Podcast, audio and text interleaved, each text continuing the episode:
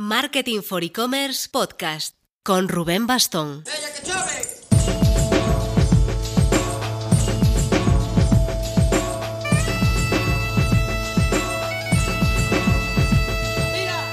Hola marketers, me pilláis aún con la resaca del evento que montamos el viernes. Es raro porque el formato de desayunos, como es algo así como petit comité, no se entera nadie antes de hacerlo, ¿no? Pero a mí me da el subidón en el momento y el cansancio después como si fuera un gran evento público. Era el segundo Women Forward que organizamos con la agencia de relaciones públicas Axicom y en el que juntamos este viernes pasado a 14 perfiles C-level de marcas, que bueno, por no decirlas todas, todas chicas, obviamente, pero de Mi Pharma, El Tenedor, Lingo Kids, Rastreator, N26 o Buddy, por ejemplo. Os dejo el artículo resumen en las notas.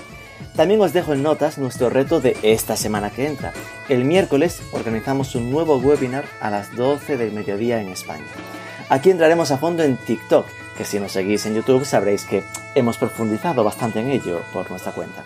Pues hemos liado a dos influencers de TikTok, a Cristina Luengo y a Mary Santaolalla, del nivel de 1,3 millones de seguidores una y más de 600.000 la otra, es decir, que influencers potentes, para conocer de su boca cómo fue su evolución en TikTok y cuáles son las oportunidades para las marcas en esta red.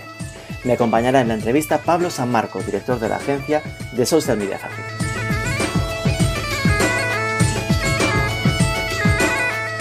La semana pasada en el podcast hablamos de Amazon, pero hay vida más allá de Amazon, así que hemos querido acercarnos a AliExpress para conocerlo con mayor detalle y ver qué oportunidades de negocio hay en esta plataforma, que ya os avanzo que son muchas entrevistamos a Alberto Abel, responsable de expansión del marketplace de Alibaba en el sur de Europa. Y ya os adelanto que tenéis que sacaros de la cabeza esa imagen preconcebida de que AliExpress es todo producto barato, chino o que tarda más de tres semanas en llegar. Pero antes... Perdón, ¿alguien ha dicho productos baratos? ¿Quieres subir el ticket medio de tu tienda online? Pues empieza por dar flexibilidad a tus clientes. Déjales que paguen como y cuando quieran ofrecerles la opción de pagar a plazos, con Aplázame, por ejemplo, y verás cómo tu cesta media sube. Automático, como por arte de magia, diríamos automágico. Toda la info en aplázame.com.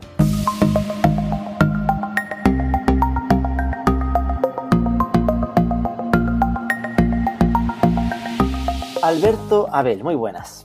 ¿Qué tal? Buenas tardes. A ver, Alberto, AliExpress. En abril recuerdo que anunciasteis como medida de apoyo al tema de vendedores locales aquí en España que AliExpress no iba a cobrar comisión por venta durante dos meses, ¿no? Así que está vigente hasta el 18 de junio. ¿Cómo funcionó esto? ¿Cómo ha sido recibida la medida? Pues sí, como, como bien dices, desde el 18 de abril durante dos meses eh, no vamos a cobrar comisiones por la venta de productos a las empresas locales y la verdad es que desde que anunciamos la medida pues la respuesta ha sido muy favorable de las empresas españolas que en estos momentos pues son más de 6.000 eh, las que están dentro de AliExpress, en su mayoría pymes. Y bueno, por supuesto, esta, eh, digamos, esta medida no solo es para aquellas empresas que ya están en la plataforma, sino para todas aquellas que se unan que se durante sumen. un periodo. Justo. ¿Cómo se impactó a vosotros, ¿no? Estas semanas de confinamiento, a nivel de si por esto notasteis que hubiese gente que se animase a vender desde España y después también a nivel de, de negocio, ¿no? Si notasteis aumento de ventas por la parte de consumo. Sí, o sea, eh, por esta parte no, no podemos compartir muchos datos, pero bueno, como te decía, la respuesta ha sido favorable. Lo hemos notado, pues, en, por ejemplo, porque ha subido mucho la interacción que hemos tenido con los vendedores, en la participación en webinars, que obviamente en estos momentos, pues, eh, todo lo que sea online ha tenido un, bueno, pues, pues un impacto muy importante. También lo hemos notado mucho, por ejemplo, en la interacción, en el uso de herramientas de cursos, tutoriales que tenemos en AliExpress University. Como lo del e-learning, ¿no? Aprovecho para formarse.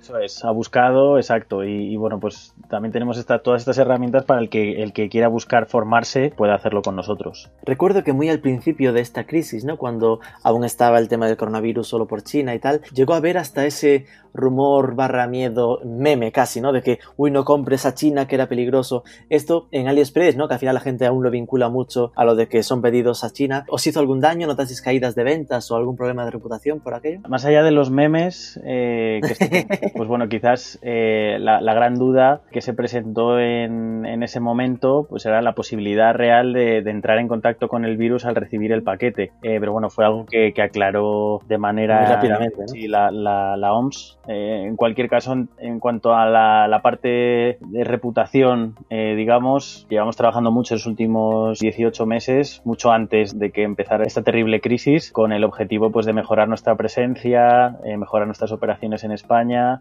y, bueno, al final, en definitiva, localizar nuestro negocio. Vale, vamos a poner un poco de contexto porque fuimos muy directos. Todos conocemos a Amazon, obviamente, que es un poco la gran referencia como marketplace a nivel mundial, pero en cambio se sabe muy poco del el equivalente que tiene China, que es Alibaba, ¿no? Y, AliExpress está dentro de ese grupo.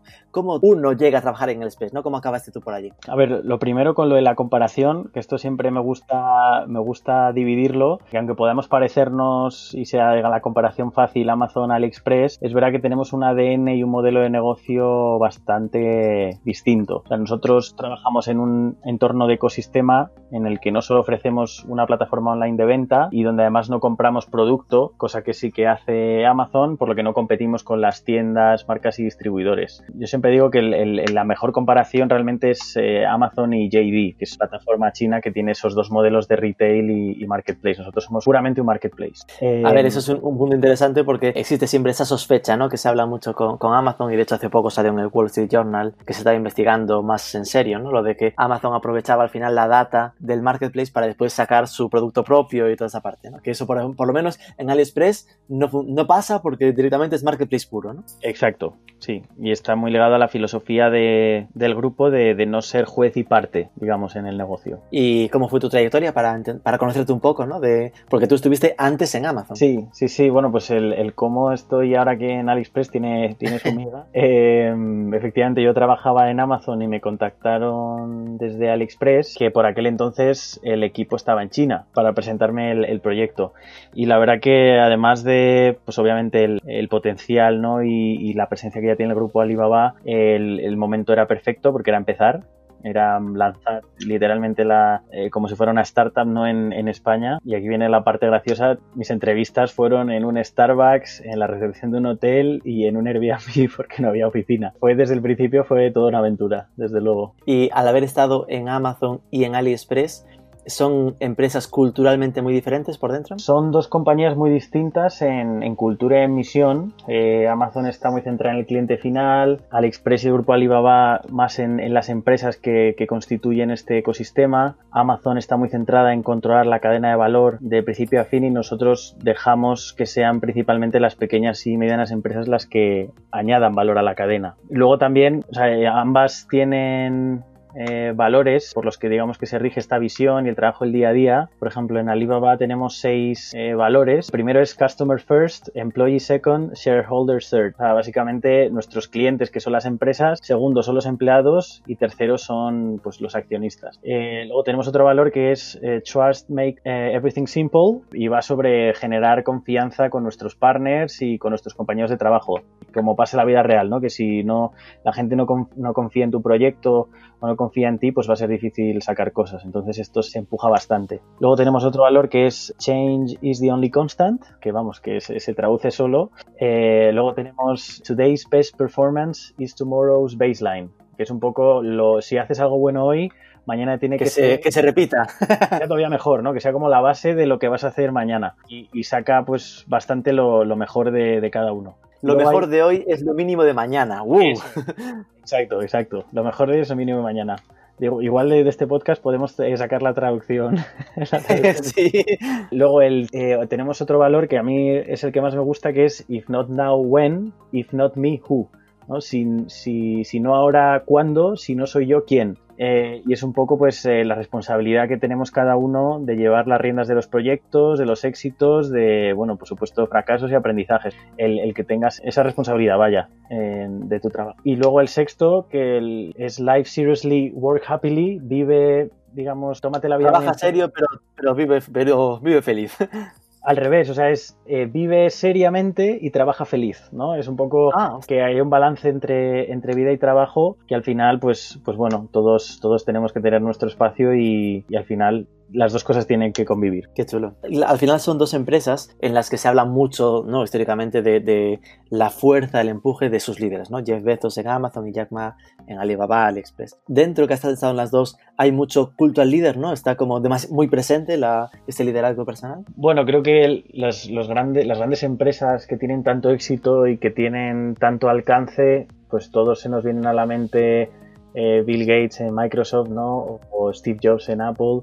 Eh, y obviamente, pues eh, tanto Jeff Bezos como Jack Ma, pues son dos grandes empresarios con dos backgrounds muy distintos, por donde viene cada uno, por la cultura que viene cada uno y sobre todo con, con muchísima visión. Así que, pues para mí, obviamente, son, son dos personas de las que se puede aprender y aprendemos todos mucho y que ha cam- han cambiado nuestras vidas. Para quien no tenga aún ubicado el asunto, ¿no? Sitúanos un poco ese ecosistema de Alibaba, porque al final hablamos de AliExpress Alibaba como si fueran lo mismo, pero eh, Alibaba es como la matriz y AliExpress es uno de los proyectos, ¿no? Cuéntanos un poco cómo va ese puzzle de- del grupo Alibaba. Esto siempre es más fácil con una presentación.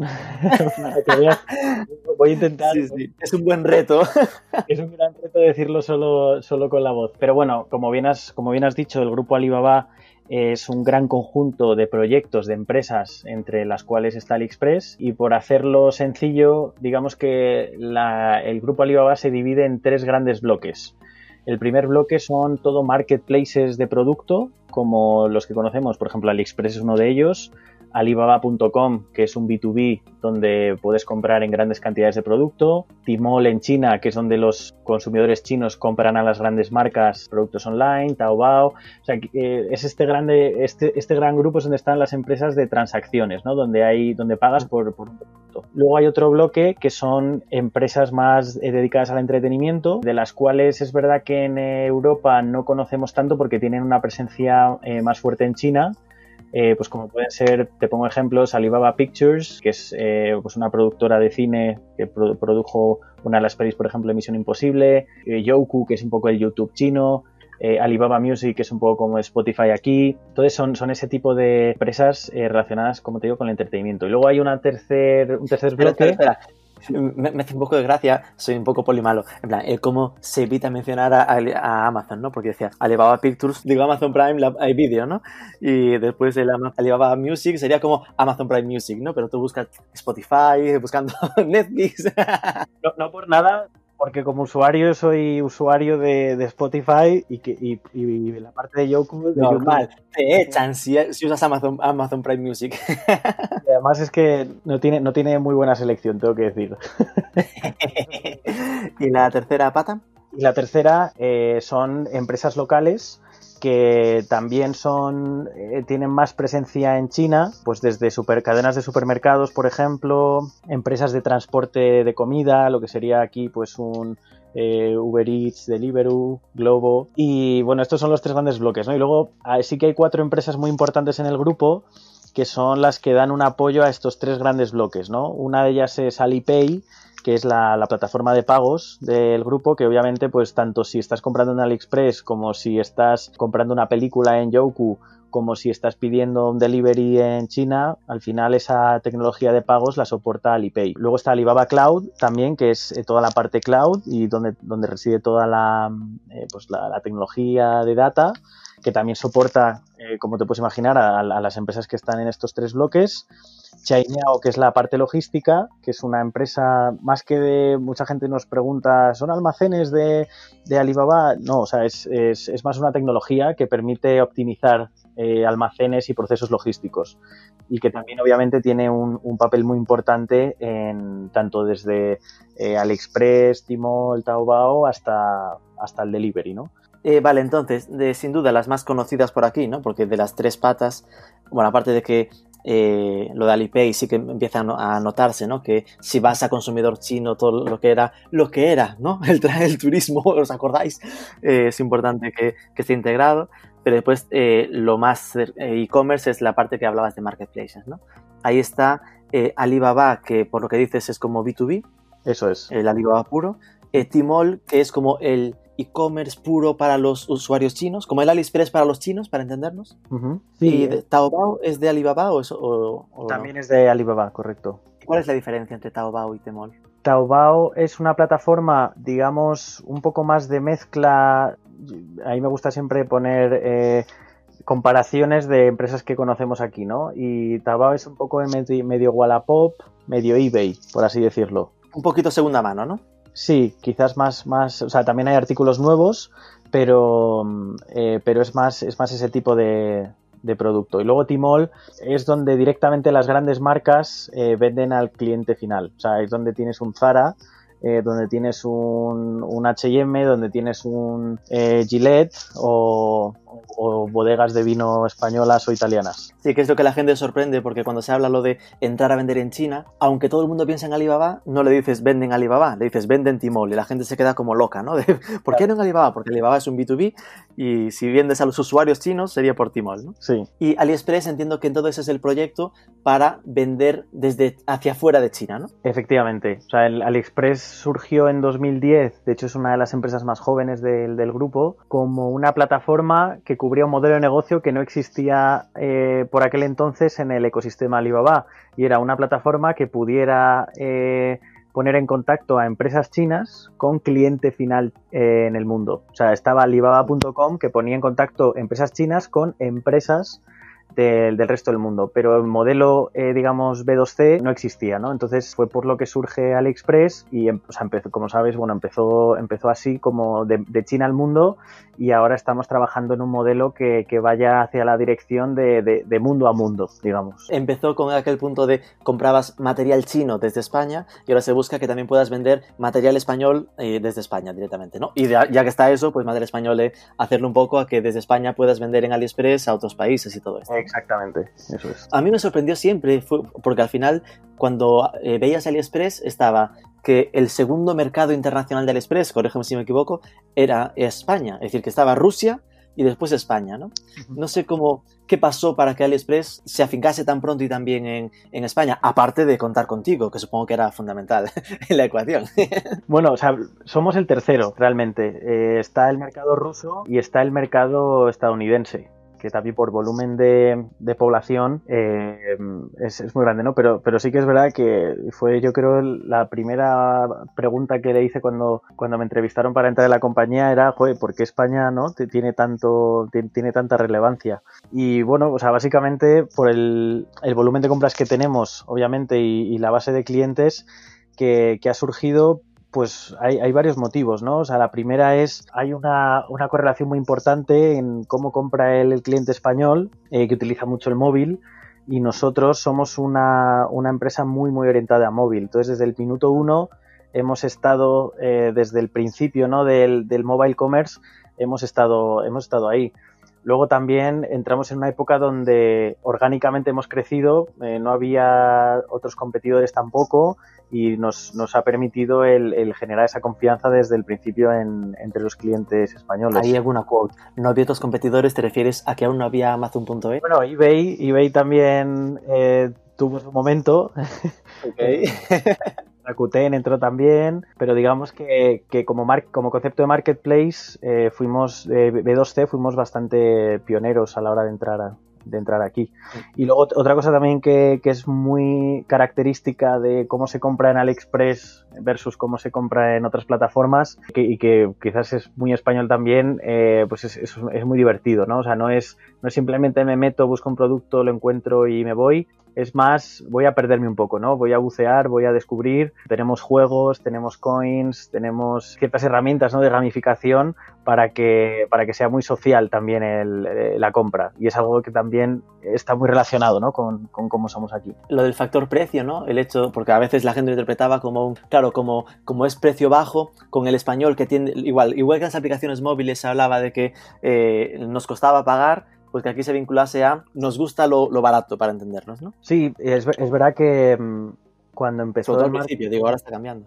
Claro, cuando empezó el marketplace, el producto que había y que, y que sigue existiendo y sigue teniendo una demanda increíble, eh, porque realmente pues al final son precios muy competitivos, es una gran variedad de productos y bueno, pues o sea, siguen estando aquí porque los clientes los siguen buscando y los siguen pidiendo, eh, básicamente. Entonces, a día de hoy, la presencia internacional eh, sí, es esta, ¿no? En plan, Rusia primero, USA, Estados Unidos segundo, España. ¿Otros mercados son los que estéis haciendo fuerza? Pues ahora mismo estamos, desde aquí estamos eh, empujando España, Italia, Portugal. Rusia, obviamente, es un mercado que también, desde un poquito antes, de hecho, que España, se está empujando. Y Turquía digamos, son los países donde tenemos, eh, donde tenemos equipos locales. Y en España nos podrías hacer un poco de contexto, ¿no? De qué tamaño tiene AliExpress a nivel de facturación, de cuántos sois, cuánto usuario tiene AliExpress. Pues mira, em, en AliExpress España tenemos más de 40 millones de visitas mensuales. El cliente que compra en AliExpress es un cliente joven, o sea, en torno al 70, entre 70 y 80% tiene menos de 35 años muy ligado a eso que te comentaba antes de, que es una compra quizás más, móvil. más millennial, exacto. Y bueno, como sabes, a través de, una serie de, partners eh, hemos abierto dos tiendas físicas, eh, una en Madrid y otra en, Barcelona. Y desde hace poquito también hemos abierto categoría de alimentación, que era una categoría que no existía en, en AliExpress porque no se enviaba desde China y que bueno estamos teniendo también una, una, gran acogida por parte de las empresas españolas donde eh, bueno pues tenemos un, un buen mercado ¿no? de, de, producto porque entiendo que tu papel como responsable de expansión de Marketplace en el sur de Europa es esto que nos comentabas al principio de esa orientación B2B, al final el, el conseguir que sean las empresas españolas las que se eh, suban al carro de vender también en AliExpress, ¿no? Sí, sí, o sea, el objetivo así en, en resumen es hacer crecer el, el negocio en, en, España, Italia y Portugal en cuanto a número de empresas y en cuanto a productos disponibles en estos países. Porque, por ejemplo, es muy fácil, perdona que siempre hablo del, del, pesado de Amazon para comparar, ¿no? Pero cuando uno eh, plantea vender en Amazon, lo que le suele decir de por defecto es no solo en España, ábrete también a los grandes europeos, ¿no? Que están fuertes por ahí, ¿no? Pues Reino Unido, Alemania, lo que sea.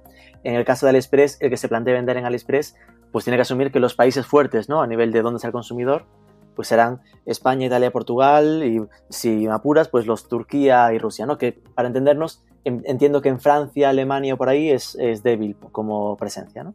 No, no, no, para nada. O sea, el, eh, Francia, por ejemplo, es un país muy relevante eh, a nivel de facturación en, en, Europa. Holanda y Polonia también lo son, todos los países del este. De hecho, la propuesta que nosotros abrimos a las empresas españolas e italianas es que puedan vender sus productos en toda Europa y Rusia. Es decir, asumas lo de Amazon más Rusia.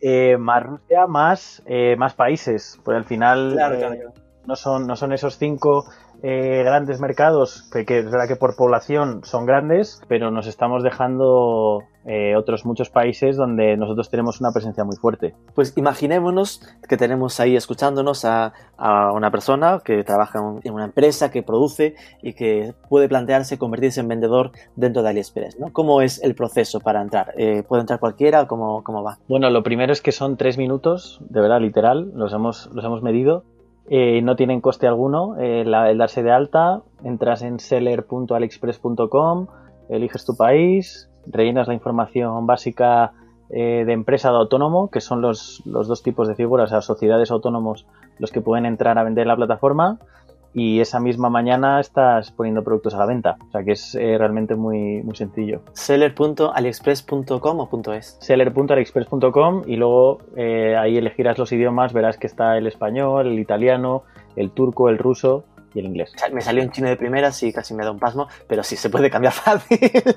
en el referente este pesados de Amazon, ahí todo el mundo tiene más o menos, bueno, ahí hay mucha variedad, ¿no? Está lo de si le vendes o si simplemente vendes a través del marketplace, pero bueno, normalmente tengo en la cabeza como esa referencia del 15% de base eh, que puede costarte la comisión por venta, ¿no?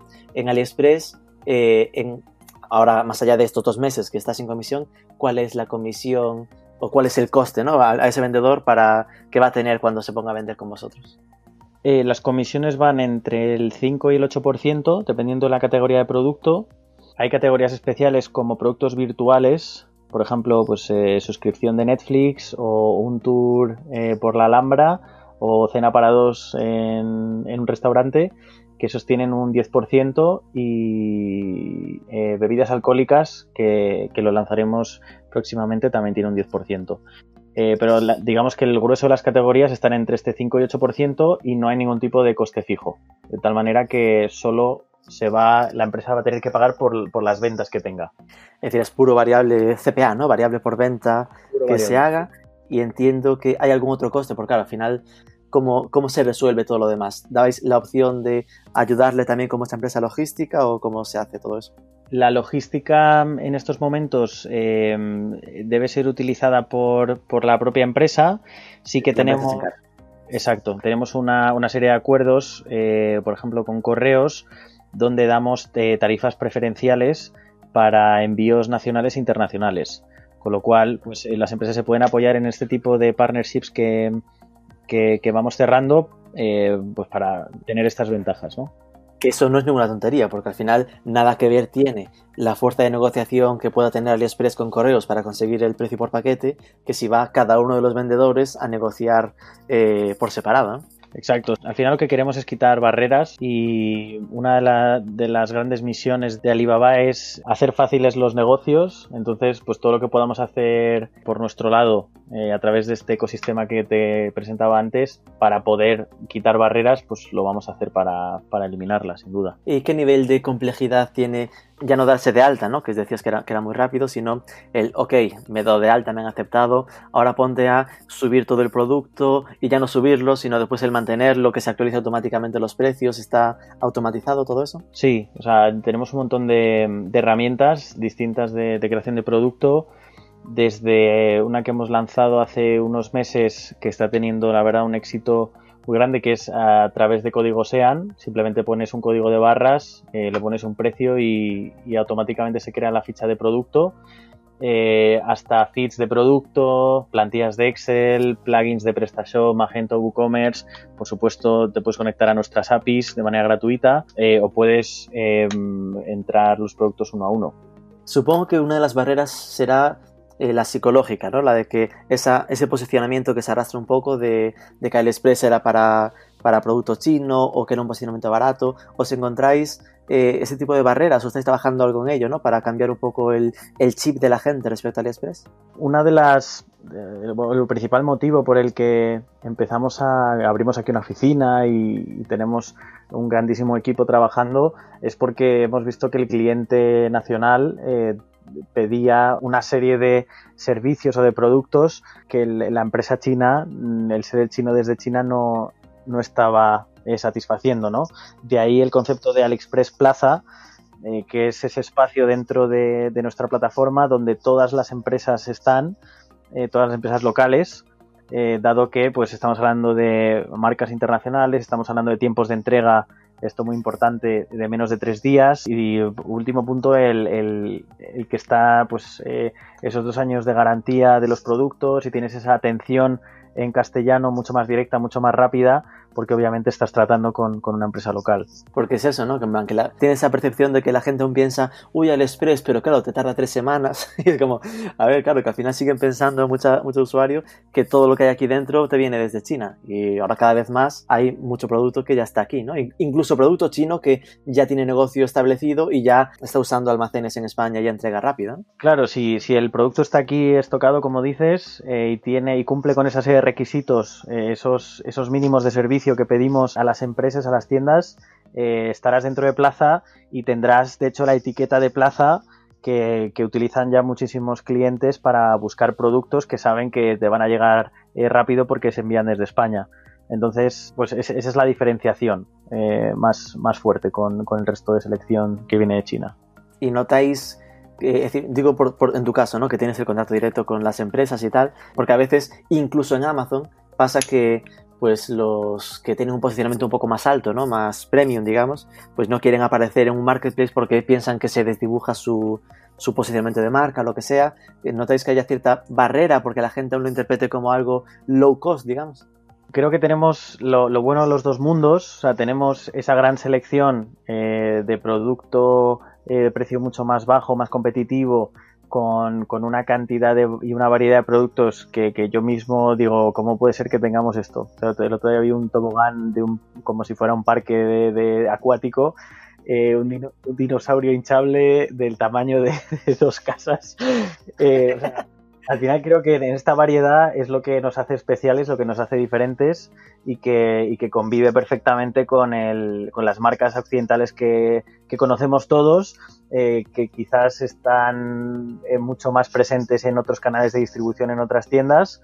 Eh, entonces, para mí es perfecto ese balance, ¿no? De, me puedo perder en la fricada más, más, más increíble o puedo ir a por este producto que, que, ya conozco y en el que confío para hacer la compra en Express. ¿Cuáles son vuestros retos entonces para, decir, como AliExpress, para este, lo que queda de este 2020 para más medio plazo? Pues eh, un reto muy evidente es el que queremos seguir ampliando el, eh, las oportunidades de negocio en España, en Italia y en resto de países donde tenemos una fuerte presencia o donde queremos crecer esta presencia. O sea, nos queremos apoyar mucho en este modelo local eh, en, el que el producto está aquí y, y queremos hacer las cosas eh, más fáciles a nivel logístico, a nivel de pagos, a nivel de experiencia, a nivel de nuevos clientes para todas las eh, empresas, españolas e italianas. Aquí ese es, claramente el objetivo y, a dónde vamos. Y estáis notando, porque yo creo que eso es una, buena oportunidad para vosotros, ¿no? la gente que venga rebotada de, de malas experiencias en otros marketplaces, ¿no? En plan, gente que llega a vosotros porque diga, me siento más cómoda con vuestro modelo de negocio porque no, no veo ese conflicto de, intereses que, en otros players? Sí, o sea, eh, como te decía antes, somos una plataforma, yo siempre digo, somos como un centro comercial online en el que damos las llaves de la tienda pues a la empresa, que la empresa dentro de, de esa tienda va a poner el producto en, el lineal donde quiera, va a poner eh, la caja donde quiera, va a hacer las bolsas que quiera, eh, los dependientes van a llevar la ropa que quiera. Nosotros nos vamos a enfocar en que en esos pasillos de ese centro comercial virtual no pare de haber tráfico. Entonces, ese es nuestro modelo y eso es por lo que, por lo que apostamos. Y un poco más en general, ¿no? ¿Cómo crees que, evolucionará el sector e-commerce? Bola, bola mágica, ¿no? En tres años, ¿no? ¿Cómo crees que, irá moviéndose esta relación, pues, entre marketplaces o incluso entre e-commerce individuales contra marketplaces? Yo creo que el, sector e-commerce va a ir, o sea, los, marketplaces obviamente han, llegado para quedarse, dado que en un mismo lugar eh, puedes tener acceso a, muchas categorías distintas, a una experiencia eh, muy variada.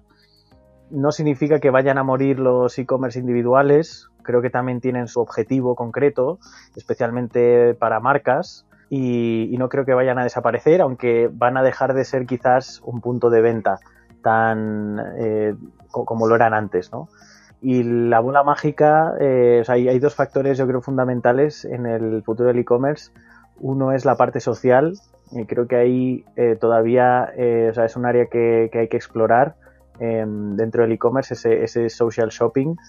Y luego la parte de omnicanalidad, que ya se está haciendo, eh, ya se está haciendo en muchas, muchas empresas, sobre todo grandes, grandes empresas, pero todavía hay mucha, mucho margen de, de mejora y de innovación. O sea, esa conexión entre el mundo offline y mundo online va a ser, va a ser muy clave. Porque vosotros en, esta parte ¿no? de mi canalidad, que tenéis la experiencia de, vuestras dos tiendas físicas, ¿cómo, cómo lo trabajáis? ¿no? Ese punto de que fluya la comunicación entre, entre los aprendizajes que traéis del marketplace online a vuestras tiendas físicas. Sí, de los aprendizajes además que también traemos de, China, porque allí la verdad, eh, cada vez que voy para allá me, me, sorprendo, voy dos, tres veces al año y, y cada vez que voy parece que, que la última vez fue hace 10 años, de lo que cambian las cosas y es, impresionante. Eh, hay muchos learnings de allí que, tratamos de traer aquí. Por ejemplo, uno, de ellos, hay, algo que lo, está petando totalmente en China, que es el tema de live streaming, eh, de venta a través de, live streaming, de influencers y tú pones, o sea, la gente va por la calle eh, haciéndose, o sea, con un palo selfie, hablando de no sé qué, no sé cuánto y sacando los productos, hablando de ellos, haciendo concursos en directo y es, es impresionante, es impresionante.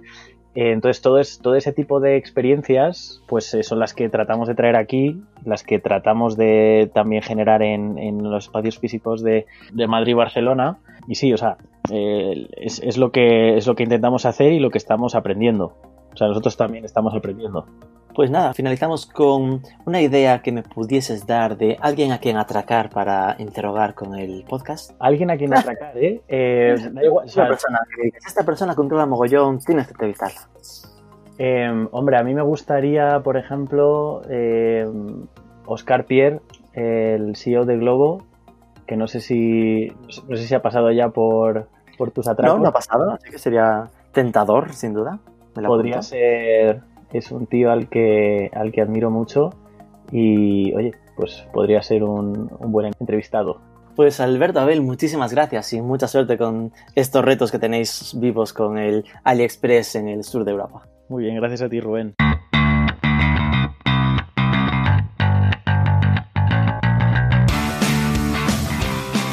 Me pareció clave esa idea fuerza de AliExpress no compra productos, es un marketplace puro. Parecía sin duda un golpe directo contra Amazon, que sí que juega en ese sentido a dos bandas.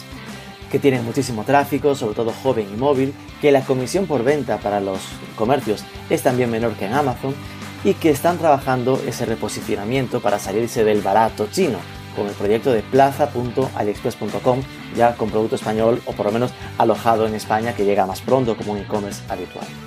Al micrófono Rubén Bastón, director de Marketing 4 E-Commerce, Marketing for E-Commerce. Si has aguantado hasta aquí, déjanos un comentario o un like en ebooks, una review en la app que uses. Sobre todo, suscríbete que es gratis y nos escuchamos el próximo lunes.